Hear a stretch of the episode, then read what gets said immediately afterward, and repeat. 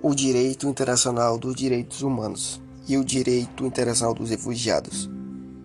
Temos que o direito internacional dos refugiados é um dos pilares máximos do direito internacional dos direitos humanos. Lato sensu. E seu principal objetivo é proteger pessoas que, por perseguição em função da raça, da opinião política, da nacionalidade, da religião ou da pertença a determinado grupo social, foram forçados a abandonar seus lares e viver em áreas territoriais que não são as suas de origem.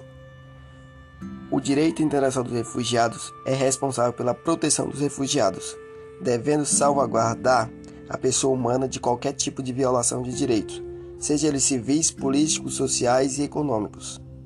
estando alicerçados ao princípio internacional da proteção à pessoa humana. O direito internacional dos refugiados é anterior à Declaração Universal dos Direitos do Homem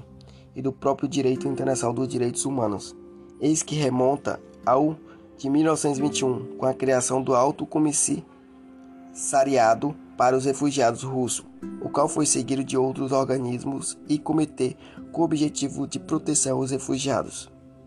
Logo após o fim da Primeira Guerra Mundial, no ano de 1918, surgiram implicações na ordem social e econômica, resultante do grande contingente de refugiados, tendo em vista que os respectivos indivíduos não possuíam qualquer tipo de proteção estatal,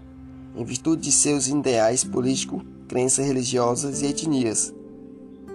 Mas foi no período pós-Segunda Guerra Mundial que o mesmo se fortaleceu, juntamente com a Declaração do Direito do Homem e da internacionalização dos direitos humanos. O direito internacional dos refugiados, em sentido estritamente formal, veio a surgir a partir da Convenção de 1951, classificada como ferramenta internacional de autoria da Organização das Nações Unidas, a ONU, que por sua vez fez com que fosse reconhecida a obrigação da garantia de segurança e apoio para com aqueles que, por motivo de força maior, precisavam deixar sua terra natal.